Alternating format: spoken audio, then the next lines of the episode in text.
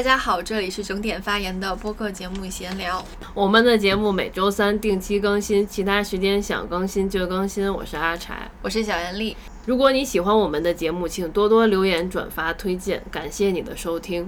我们现在就进入我们今天的正式节目。今天我们就要来聊一聊新点儿 福音战士剧场版中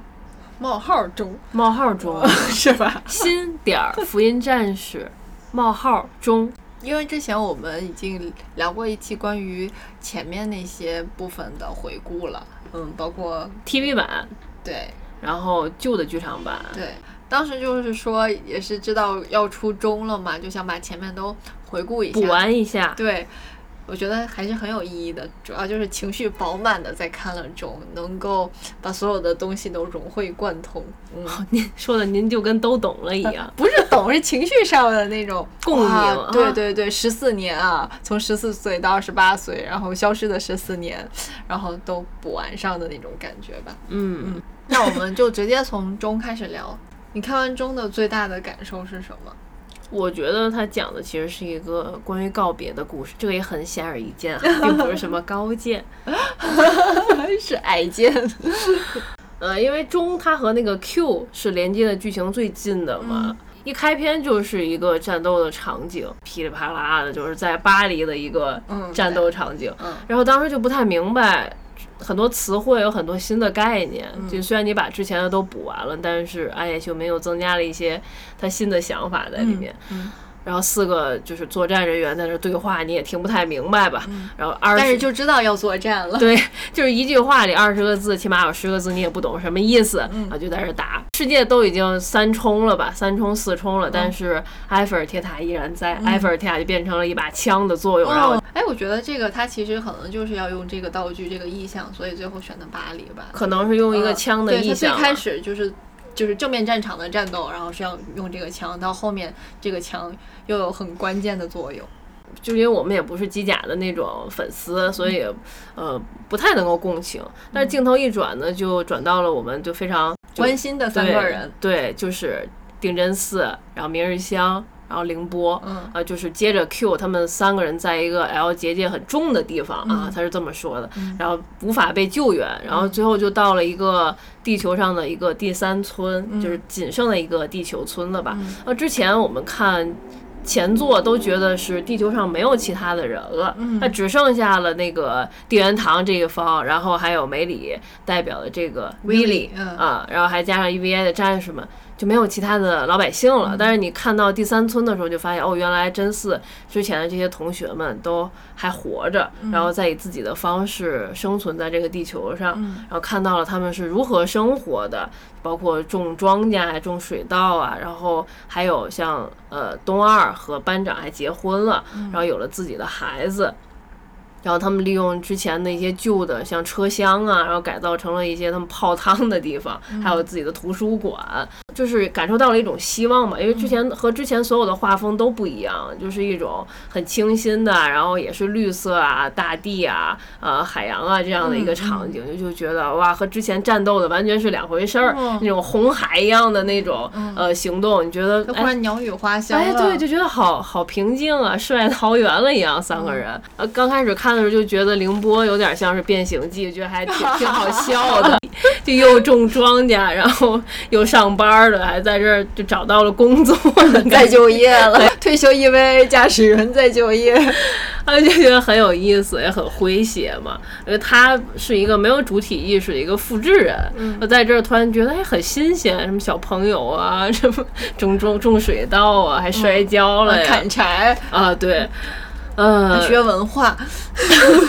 对，还读书写字、泡汤、换衣服，我就觉得一切还挺美好的。然后间接还和真嗣说，就你可以一直生活在这儿，就可以不用去战斗了嘛，你也别给人家惹祸，你在这儿生活就挺好的。啊，就把这些世界的任务就交给美里他们就好了。嗯，当然你肯定知道后面还有一个多小时，不可能就三个人在这儿就生活下去了，对吧？也挺好，也挺好。另外一种结局，就肯定我就心里就想后面你怎么怎么讲这个故事了。然后就当那个凌波在见到真嗣的时候，就是凌波呃被大家叫做长得像小姐，因为大家觉得她是凌波丽嘛，但是她其实不是，她只是又是一个 number 六，对第六个凌波的复制人了。然后他需要一个名字，然后他跟呃真嗣说：“我想在这个村子生活下去，所以我需要一个名字。”哎，这一期关于名字，欢迎大家去听我们以前关于名字的一个节目，对吧？就他要在这个村子生活下去，他需要一个名字，他让真嗣帮他起个名字。可能他觉得真嗣是一个读书很多的人嘛。然后真嗣说：“就是还是叫凌波。”我也觉得是。不，是他喜欢在乎的男孩，所以要让他给起名字。啊，好吧。但是他当真当真嗣说你还是，我觉得你还是叫凌波的时候，我也觉得是文化知识水平低了一些。对，我觉得你应该再想一个别的名字嘛。就是他对他的认知，对，就是凌波。就你不管你怎么改变，你会种水稻也好，也会看孩子也好，你永远都是一个复制人，你无法改变命运。包括后来他脱掉自己的那个衣服，然后给他找的还是啊。我觉得真嗣不是这个意思啊。就是他是在他心里就永远是凌波，对，不是说复制人的意思，对。对，但是安野秀明给大家那个意思就是他永远改变不了自己的命运，他就永远得是凌波。对，因为凌波丽这个名字，凌波凌吧，凌波凌这个名字是定元堂最开始起的。对，然后他还是叫凌波，然后穿的衣服呢，脱掉了那身。战斗服吧，穿上的还是他当初体育版里那个校服，就是无论他怎么变，他永远就是凌波。嗯，当他喜欢上这个村子的生活，然后也明白了人和人之间如何建立羁绊的时候，明白了就是呃每天早上的问好啊、早安啊、晚安啊，然后包括说谢谢啊，这些都他都理解的时候，他又发现自己又不得不离开这里了。他觉得自己的命运又要就是要去执行任务，他的任务可能就是被引爆掉。嗯。当他最后就见到真嗣的时候，他就跟他进行了一个告别。他就说：“我呃，希望再多种种庄稼，我希望多抱一抱燕，就是那个班长的那个孩子。然后说，我希望和我喜欢的男孩一直在一起。然后再见。然后他就把自己引爆了。包括他还给东二和班长还留了一封信嘛，就是早安、晚安，然后谢谢，然后再见，就是学会了几个词。”就进行了第一场告别吧，因为之前我们看那个预告片儿也好，还有看暗夜秀明那个纪录片儿，就是这个 EVA 中里面有一句台词，就是再见了，永别了，所有的 EVA 战士们。然后这里是出现的第一个告别的场景，再见的这个词的出现。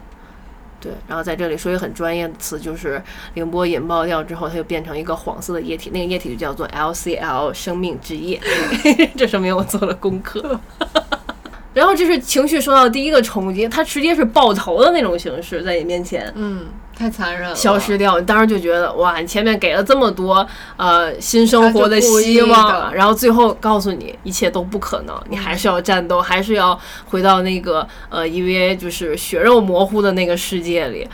第二个告别是明日香在和真嗣做一个告别，就他们在最后战斗的时候和真希波见到真嗣，然后明日香说，呃，很喜欢你之前给我做的那个便当，很好吃。然后我想我曾经是很喜欢你的，但是我比你要先一步成长为大人了。然后跟他说了再见，然后真希波还用中文说了一个再见，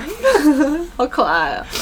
他不断的在强调这件事情，对，然后你就，然后就发现其实这不像明日香会说的话，因为明日香表达自己情感的时候，永远都是说反话的嘛。他特别希望得到爱，但是他又不知道如何表达爱的一个人，他都是说什么笨蛋呐，什么原始批次啊，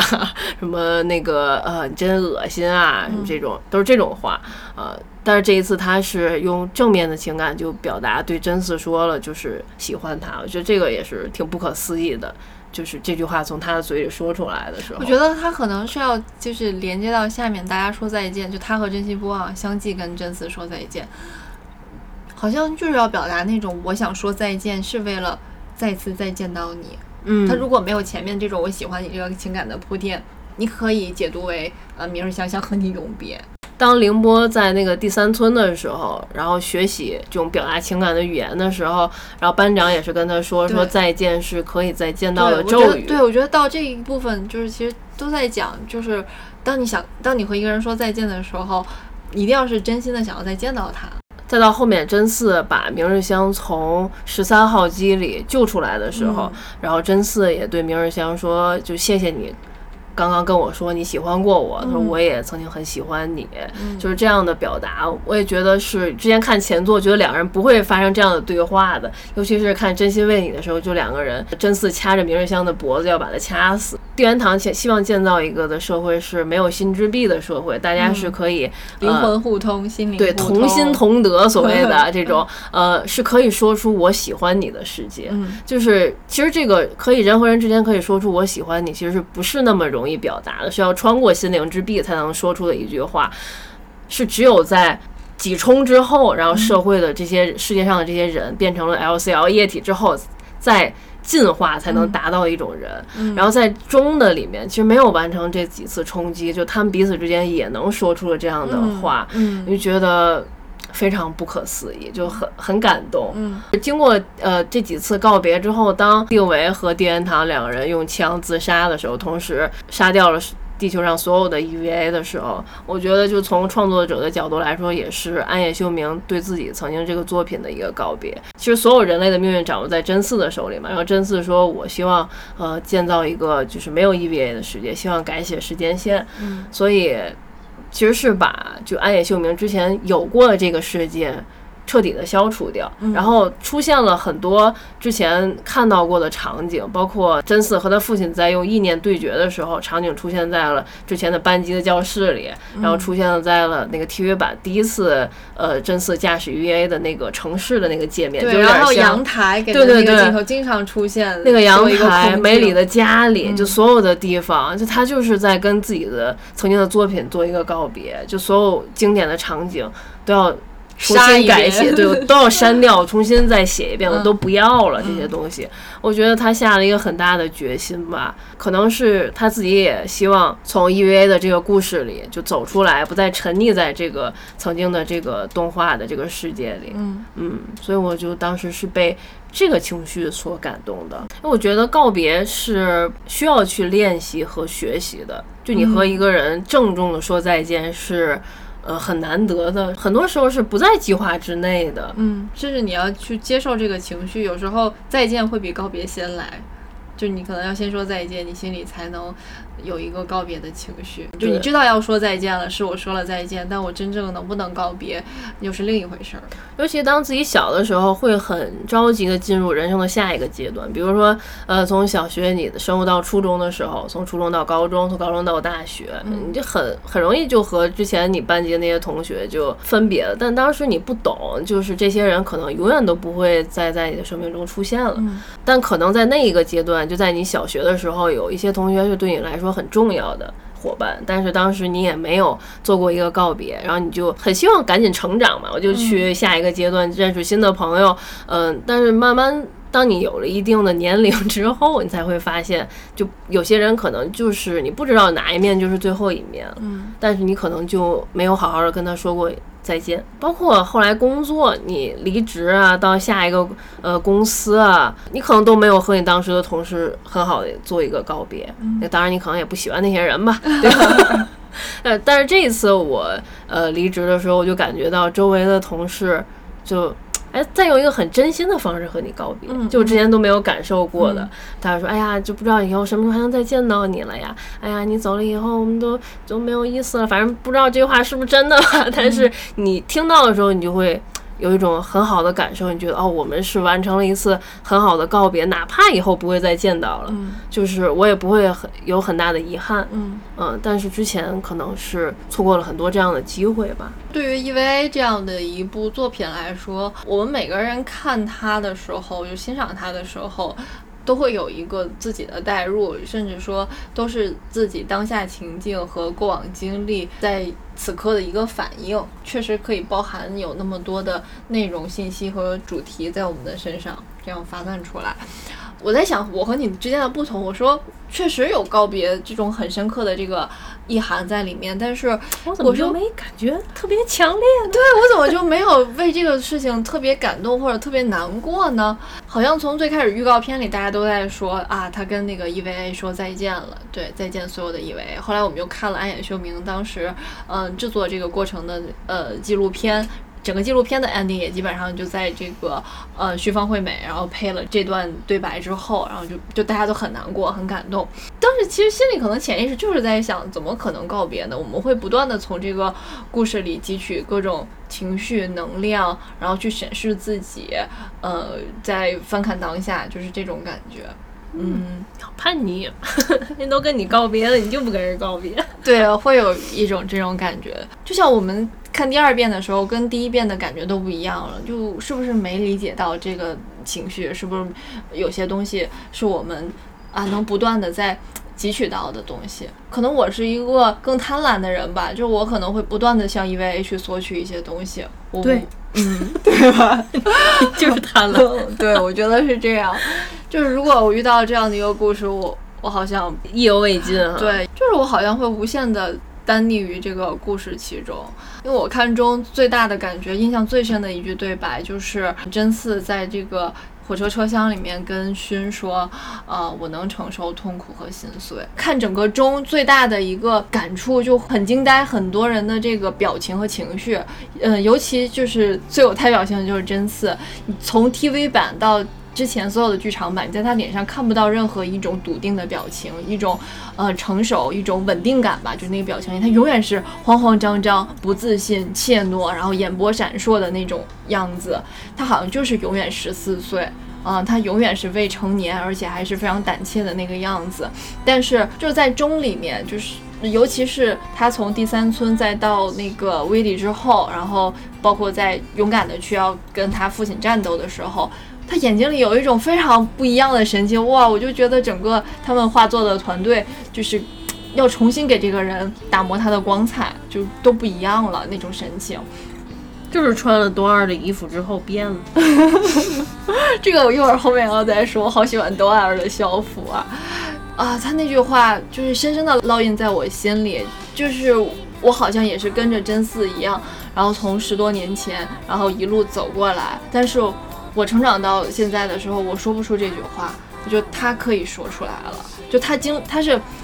嗯，当然理想化的说，一个人经历了那么那么多的痛苦，然后他应该戏剧性的有一个转变，我应该那个就从中呃站起来了，然后我告别了这个挫折，然后从挫折当中然后奋起了。但事实上并不是这样，就很多人都是踉踉跄跄的活着的。哇，真次就忽然又很英勇了，一个很特别的感觉，就是整个 EVA 前作的里面，他都没有一个英雄时刻，嗯，他都是被这个大人们也好，然后这个世界的压力也好，外部的这些压力也好吧，然后就推推搡搡给他推上 EVA 了，根本就是我为什么要驾驶 EVA？因为驾驶 EVA 才能得到别人的认可，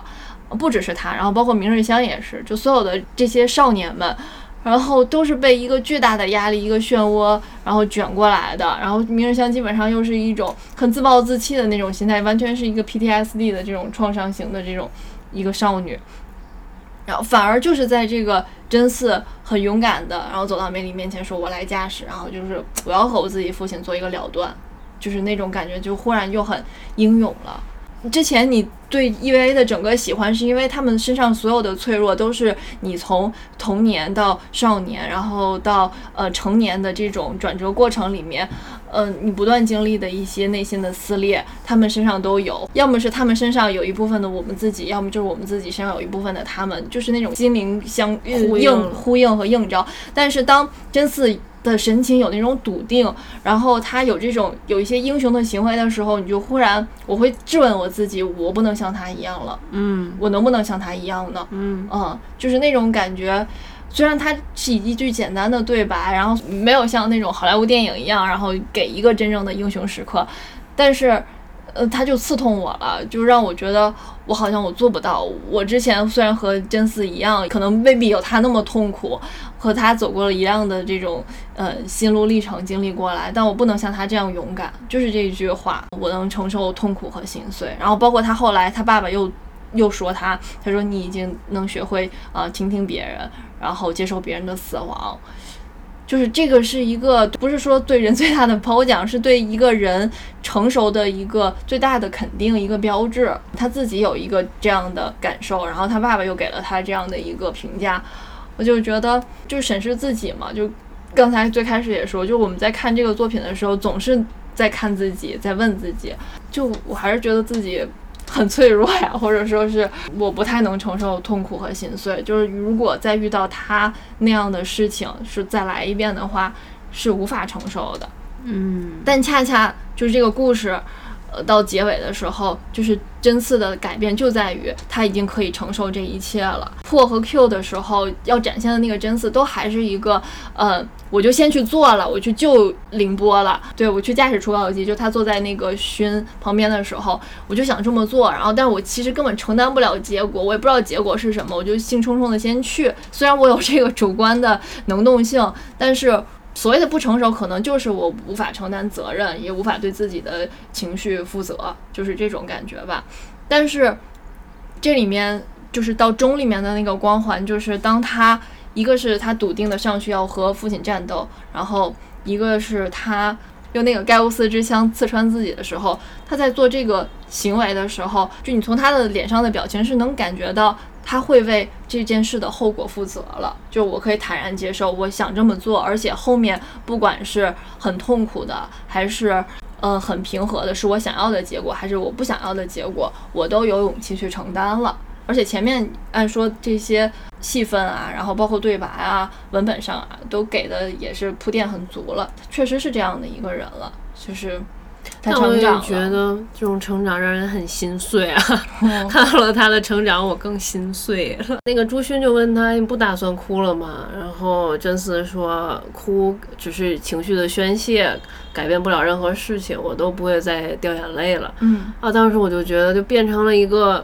这就是一个成长的标志嘛，就是不掉眼泪了，然后心变得呃坚硬了，这样的一个人。就我理解是不是说这个本身这个小事这件事情啊，就是哭不哭这个事情本身是一个标志，而是他发现了，呃，如果我要成长，那么我就要有一个取舍，就是哭可能就只是其中的一方面，也许就是面对别人的死亡，其实也是一方面。我难道我面才能接受别人的死亡是一种麻木吗？其实也不是。对你说，呃，当然，如果你觉得，嗯，不会哭了，或者说是呃觉得哭没用了，是一种。有一些遗憾，有一些呃太过成长、太过坚硬了。那我如果我可以说接受别人的死亡，那我是不是变得更冷血、更无情呢？其实都不是，就是我们在成长的过程中，好像你要对你自己的一个情绪和情感有一个取舍，就是它不是说呃一定要怎么样啊，就是不是说我接受了更好，但是呃对于真嗣来说，好像他有这种接受的能力了。他就是和自己变得不一样了，他会可能更坦然了，不然的话，他永远会在这种冲击波自己做的选择之后，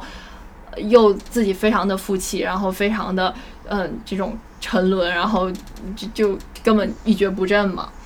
就他无法开始下一件事情。嗯，那这么说，我觉得就是对中的一些遗憾，可能也是因为，就大家看过之后，觉得他是不是先于自己一步成长了？就是明日香比他先成长，然后真嗣先于观众又成长了。第二次看的时候，就觉得真嗣的视角其实比较像是观众，因为他自己也。不了解自己在做什么，他没有梅里啊、绿子啊、丁元堂知道的那信息那么多。他每一次就是引发了一次冲击之后，他都不知道哎是怎么回事儿，什么情况，他自己都不明白。他只是当下去做自己想做或者是能做的事情。包括他和他父亲在用意志，就用意念战斗的时候，他也不明白自己用什么方式去战斗，还是他父亲给他讲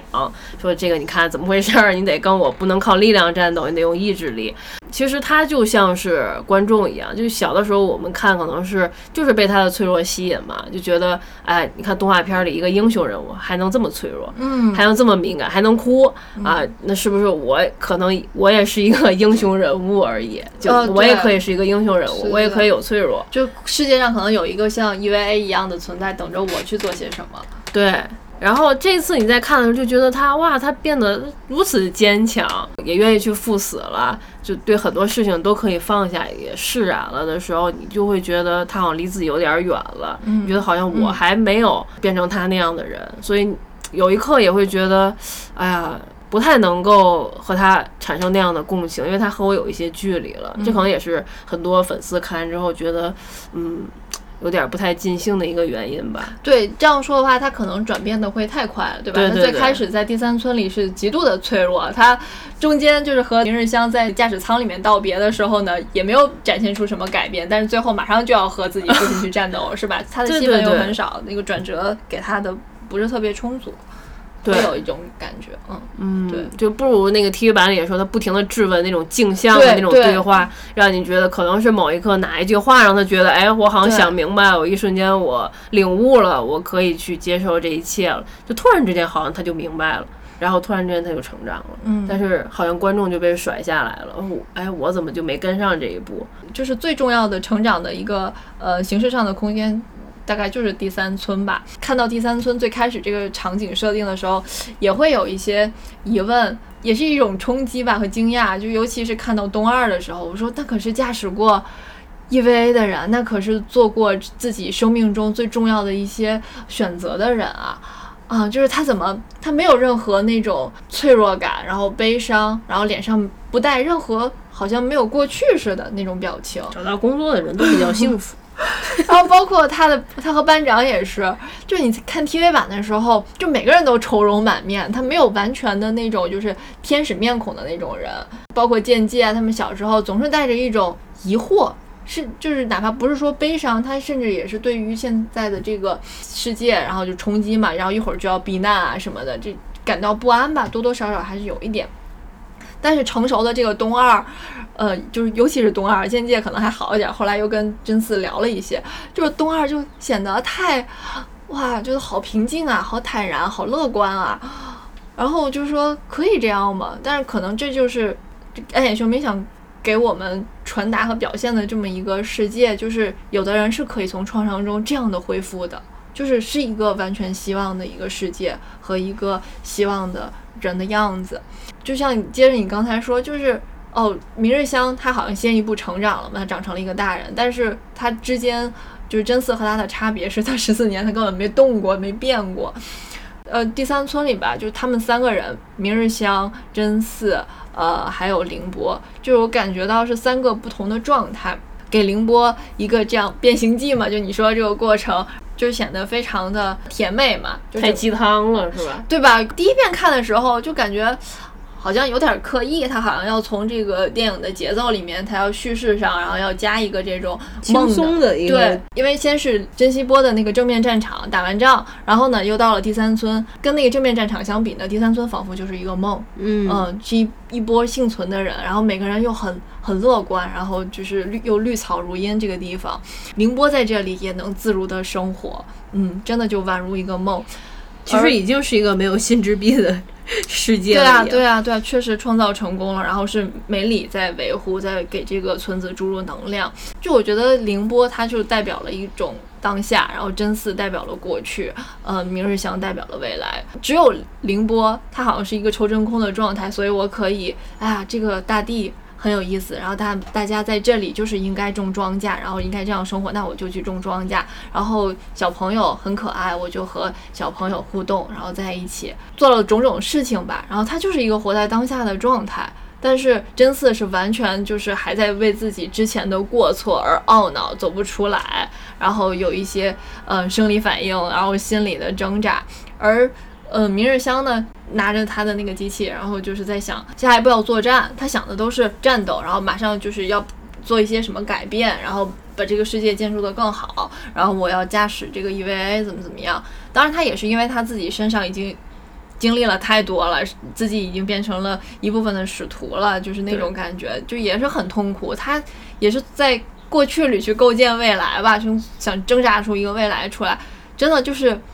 我还想。哎，如果这个凌波当时的这个角色就是换成真嗣或者是明日香来体验，是不是也会那么美好？当你在这个场景之下，然后你做这个场景之下该做的事情的时候，你就会觉得这件事情挺美好的。就像真嗣到后面，他就是应该勇敢的站出来，他是应该主动选择去来战斗的，你就会觉得这件事情，嗯，就是应该这样做，然后也很恰如其分，会有情绪的释放。期待。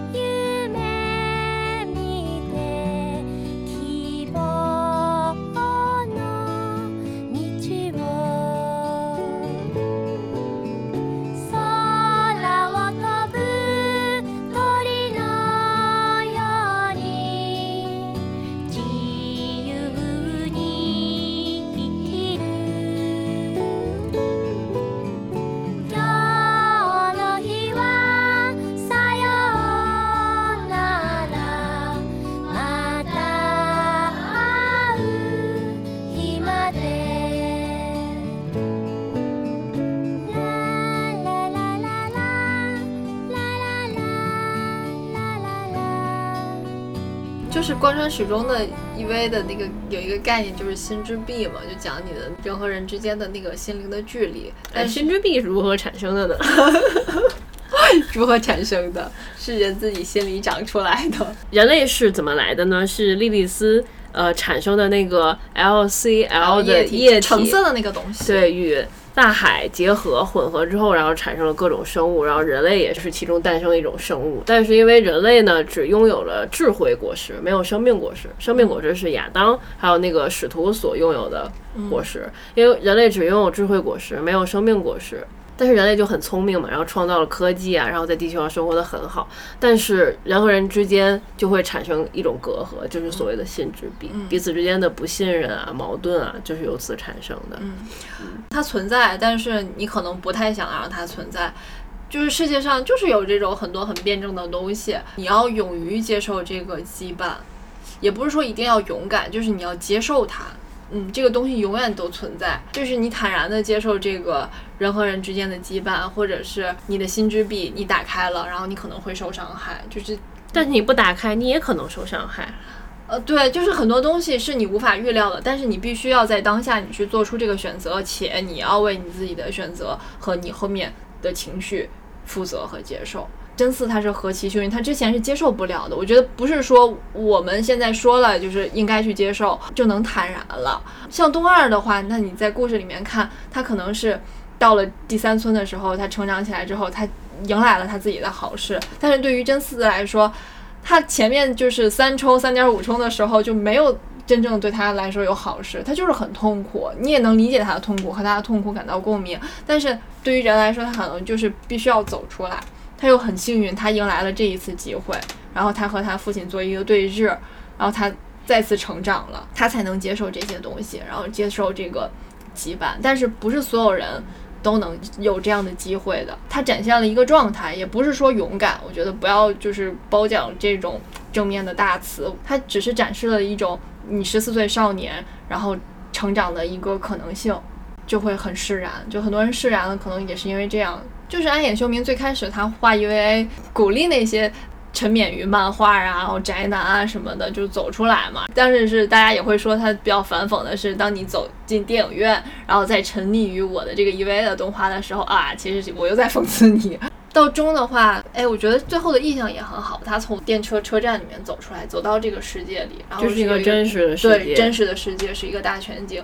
而且我会发现。就是讲到那个第三村，他画了很多形形色色的人嘛。我觉得他之前 TV 版他好像就是很难画出来人，他好像画不出来。他想到画人就就是画使徒。大家也知道，就暗野秀明也在吉卜力呃工作了一段时间，就算宫崎骏的一个大的徒弟吧。爱徒，爱徒。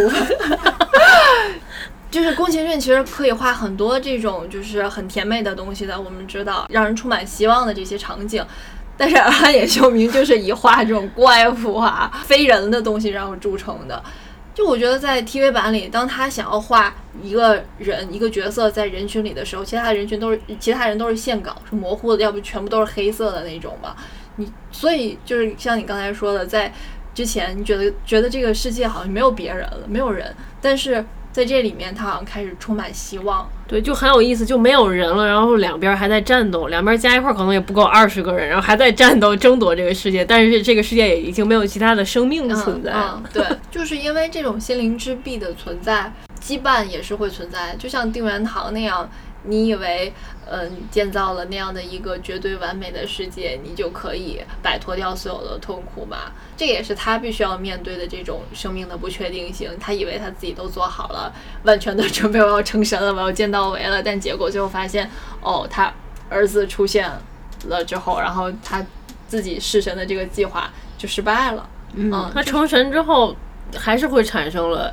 心之壁就是面对真嗣的时候，其实他还是害怕真嗣和他打开心扉。嗯，就安野秀明在那个纪录片里说，他很喜欢那种有残缺的东西嘛，所以可能心之壁就是他觉得人类所拥有的一种残缺吧。嗯，然后因为心之壁，所以人和人之间不信任，所以可能人和人见人说人话，见鬼说鬼话。我不知道你哪句话说的是真的，但是就是因为有心之壁，人和人之间才会产生羁绊，就才会有所谓的打开心扉，嗯和就是拒绝沟通这种吧，才会让两个人的感情就变得很特别，就建立起了就是我喜欢你，你喜欢我。但如果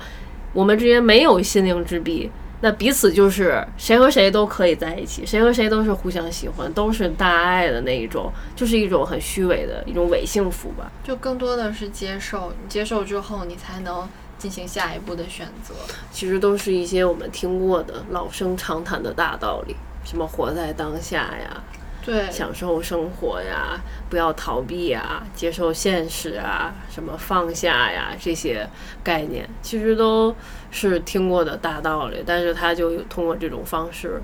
来用这种动画的方式展示给你看，让你有一种新的感悟吧。我觉得还有一点是，不要放弃做梦，不要放弃你自己在你的意识里的想这个事情。就是他在副宇宙，副宇宙我我理解就是其实是一个做梦的状态嘛。他和他爸爸，然后在里面对打，然后在里面用意念，然后去想那些东西，就是一个巨大的那个场景，然后在他的想法里就会变得很小。现实存在于未知中，梦存在于现实中，真实存在于心中。梦是现实的延伸，现实的终点是梦。你要想我应该怎么做，我是想怎么做的，然后你去强调他的一个这个人的自我的一个主体意识。当你不断强化的时候，你才能在梦里做到反抗。如果你自己本身都放弃反抗了，所以你才会不断的在梦里被打倒。就像 TV 版里面那个明日香，他根本和这个 EVA 都不再 match 了，就不再合了，就是你整个人的意识就就丧失斗志了。可能你在现实生活中，你未必能做出特别英勇的选择，因为你确实会被痛苦所限制。意识上的这个希望，我希望改变，我希望我可以从这种泥沼里走出来，这种东西就是不要抛弃。可能你未必能在现实里有怎样的作为和结果，但是在梦中，你永远不要放弃你自己的这个期待，对你自己期待的样子。它有点像《盗梦空间》嘛，不是？他在那个负空间里就一直就很像呃那个小李子在《盗梦空间》里，大家可能被现实摩擦，就按在地上反复摩擦之后，大家可能会不愿意做梦了，就是觉得哎呀，我想。和父亲战斗，和这种恶势力对抗又有什么用呢？也不会成功的，不会成真的事情，我连想都不想了。因为之前还有朋友就说：“哎呀，你你想到，你觉得你想改变的那些事情，你真能改变吗？你改变得了你自己吗？”然后所以他就不改变嘛。我就想，我为什么不可以想呢？到底是我想这件事情会比较显得徒劳，还是他这样的态度会比较消极呢？中不宇宙里的这段经历，就让我觉得。就还是想嘛，就做梦就要做大一点，就你还是要想，你不要停止对你自己的想象和对这个世界的想象。因为我最近在听戴锦华老师的那个电影课，它里面就有一个观点，他在讲电影的时候就说，评价一部电影的优秀之处，除了他讲了一个好故事，然后还有就是技术层面的一些优秀之处，还有一个重点就是他自己的观点是，希望在这个电影本身里面能看到他在讲述电影。嗯，我觉得。就是昨天第二遍看中的时候，我觉得暗影秀明真的做到了，在他这部动画里在讲述动画，嗯，他回顾整个他自己的 EVA 的历史，然后或者说是用他的现在能 get 到的所有的技术，然后就是在把呃所有的就是动画的这种。呃，严格啊什么的发展，然后又捋了一遍的那种感觉。当就是真嗣和他爸爸在这个意念里战斗，然后去 call back 之前所有那个场景的时候，就哇，我就汗毛直竖，就所有的之前的东西在当下的这个技术里面展现出来是这个样子的。哇哇，这么清晰啊，哦，这么亮堂，这么好看。呃，真嗣和凌波面对面，然后背后那个画面在不断闪烁的时候，他所有的片头啊都都出现，你就会，他不是说致敬，我觉得他整个就是过去的动画是这样的，然后现在动画到这里了，嗯，然后过去的人是这样的，然后现在的人也走到这里了。嗯，因为我们在看他纪录片的时候，他一直有很多方案一直在推翻嘛，就是他也不知道自己其实想拍什么，对我们也不知道他到底在找什么。看那个纪录片，但他就想。找一种自己没有想到的东西，他在他在找不同的角度。他就说，如果我拍一个我自己已经想到了的东西的话，那可能别人也想到了，那拍出来就没什么可看的。我在大脑里都已经想好怎么拍了。那我再拍出来，只是把它做出来了而已。他就想拍一个自己也没有想到的一个东西，啊、就是我们自己想到的，我们都做不出来。他 还想要拍一些对意识之外的东西。哎，我就看到纪录片里，他在用手机找不同的角度嘛。嗯。呃，然后包括他说他想之前做动画都要画脚本嘛，现在他不画脚本，他就像拍电影一样想去拍动画。嗯。呃，所以当时没有看到中的时候也很期待，就是这么多到底有什么角度？我到底在找什么？我 特别好奇。就动画还能做成什么样子呢？就大家都看过这么多了，就还能有什么样的冲击呢？就最后看到的呈现就是这样的一个东西。嗯，对，确实有很多很古怪的角度，就不知道他为什么要这样拍。对，对，是你想不到的一些视角。对，尤其那个珍惜波和呃明日香在那个舱里的那一种角度，还有那个一堆书，不只是说是角度本身，它。他给到的那个摄影机，他能能框住的角度，那个摄影机也很特别，嗯，就你能觉得，但是他其实都通过画画出来的。因为如果你是实景的电影的话，你肯定会要受限于摄影机，受限于器材，对吧？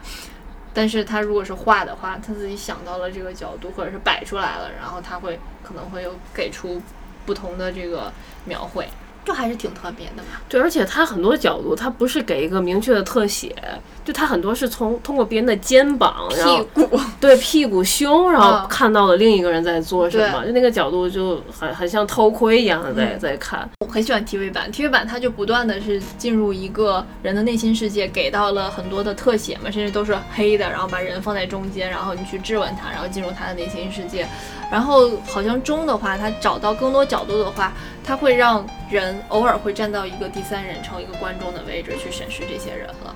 就是之前的话会过分代入，其实前几个剧场版也会有一点儿了，已经已经开始有一点，它会让你稍微处理出来，你就坐在那里看一下，呃，你和这个里面的人物稍微有一点点距离，就像看那个孤岭街一样，就那种感觉。你偶尔会处理出来，然后你偶尔又成为真丝。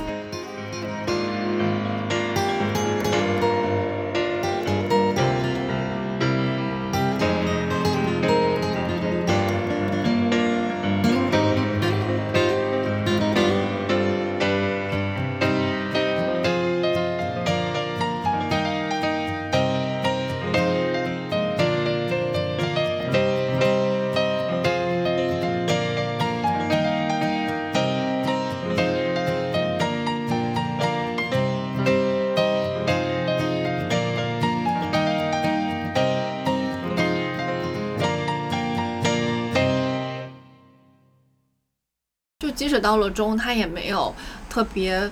嗯，褒奖某一种品质或者是某一种价值。我觉得在电影里或者一个作品里面，嗯，尤其是主流的那种电影，你去褒奖善良、勇敢、坚强什么的，是很容易的事情。你觉得《暗夜雄兵》很伟大，或者是这个作品，然后你能从中汲取源源不断的能量，就是因为它没有像一种宣教一样，然后告诉你哪种品质特别好，它只是承认你的情绪和感觉。我觉得让一个作品去宣讲一种呃价值取向实在是太简单了，但是你让他去肯定你的感觉，你做梦是对的，你的嗯、痛苦是对的，就很难。嗯因为就是在我们就是只能哭泣的时候，他告诉你，你哭吧，你是没有错的。当你有这个能力，你生而为人，然后你有哭泣、宣泄情绪的需要的时候，你就去哭；然后你想做梦的时候，你就去做；然后当你想为别人站出来的时候，然后你想救出自己的时候，你就去做。我觉得这个是特别难的，因为我们之前在别的的节目里，我们俩也讲过，就有一段时间，尤其是社会化之后，就是工作了之后，很多人都会告诉你，情绪是最没有用的啊，你要避免情绪，你避避免情绪化，然后甚至情绪化是一个负面的词，就说你这个人怎么那么情绪化？难道我不应该有情绪吗？那那我的情绪我应该如何找到出口去疏解呢？是没错，就是真次说，就是哭是一个宣泄情感的方式，甚至有时候我们这个社会哭都是不被允许的。然后哭都是一个负面的表示。这里面其实有很多的爆发，然后有很多的哭泣吧。之前的那些前作里面更多，就是暗野秀明在肯定这些事情，它里面不断的展现一个人的负面情绪。嗯，这也是小的时候为什么很喜欢的原因吧。嗯，那你觉得他这个里面有批判定元堂吗？批判定元堂啊？对，好像也没有吧。是吧？我也觉得，他他也没有通过谁的台词来说丁元堂是多恶劣的人。因为追求一个就是人和人之间没有心之壁的世界，可能是一个普罗大众都会有的愿望。在那个真心为你的时候，在真心为你中，呃，真嗣还有一些就很邪念的嘛。他看到了这个梅里和加持做爱啊等等这些这些情节的时候。他心里的恶在爆发出来，所以他也想要一个人和人之间的一个美好的那样的一个世界吧。包括 TV 版当中都给了一个美好的愿景，就是如果人和人之间没有心之壁，就是那个合影，就是大家搂着真丝露出那种微笑的社会。但是那个是一个虚假的社会，就是这种你要证明一遍，你才能知道你所追求的愿望可能是假的。嗯，定元堂的愿望可能也没错，就大家可能都向往有一个那样的世界。对啊，就他也是那种就是不活在当下的代表。你为什么不，就是现在给你构建的这个东西，你就这样去活？你已经和爱你的人，就是也别说是你爱的人了，在就是爱你的人结婚了，然后你生孩子了，你为什么不能构筑这个家庭的幸福？事业心太强了。对啊，真的就是正反两面说都可以。他可能也是有一种反抗的主体意识。我觉得这个世界应该是这样的，有这个事情应该这么做。他没准还觉得自己，他就肯定是觉得自己是神。我觉得我掌握了世界的规则，我做的就是对的。但是他放弃的最重要的是，他幸福就在身边，那是他的儿子呀，他最应该做就是去爱他的儿子呀。就是因为他这个系统里面，然后他人物的这个设计结构，就定元堂很像是那个邪教的这个教主，嗯嗯，还是很像的。安野秀明创作这个故事的背景也有当时，呃，奥姆真理教地下铁事件的这个是社会背景。然后，对我说到这个时候，我就想到，就是一个伟大的创作者，尤其是在经历了九几年那个时代之后，就日本的这些伟大的创作者，他都会有一个很鲜明的特质，包括村上春树，他都是他不站在善的角度去批判恶，是吧？对对对，他对这个东西有非常的警觉和自觉。就村上春树在写《地下二》的时候，他他后面在和那个和合损人有一个对谈，我就印象很深。他讲了一个观点，就是说把善恶分，这个是和合损人讲的，把善恶分成两个，然后一个是善，一个是恶，然后就其实是一件很危险的事。然后有的人就会借助就是打着善的旗号，你去惩治恶嘛。教主埋怨张皇。他当时给信徒的制造的那种幻象，就是我们要创造一个没有痛苦的世界。其实和定元堂想说的那种没有心之壁的世界是一回事儿。但这个东西，我觉得还是会幻灭的。善和恶的话，其实这个标准也是别人给的。嗯，就是大家的立场不一样的话，对善和恶的定义也都不一样。我又重看那个《沉默的大多数》的时候，王小波就写，与其就是你去。接受善和恶的标准，不如你去掌握一种方式，你自己可以分辨什么是善和恶，你自己去定义善和恶，这个是要比接受别人的那个宣讲他的那种那种道德观是要更重要的事情。所以还是要有自己的主体意识是最重要的，你自己去明辨是非，这个事情你自己来判断。对，不要放弃自己的感知，这个是很重要的。就即使感知会让你觉得脆弱，但是也不要放弃这一点。这就是作为十八使徒的我们对于这个动画片的理解。我在这里面特别喜欢东二的那个校服，如果有朋友们知道如何能 get 到那个原版或者是相关周边，请猛猛的给我留言，谢谢大家。なんてことはなかったわ。私だけのモナリザ。もうとっくに出会ってたから。初めてあなたを見た。あの日動き出した歯車。止められない喪失の予感。もういっぱいあるけど。もう一つ増やしましょう。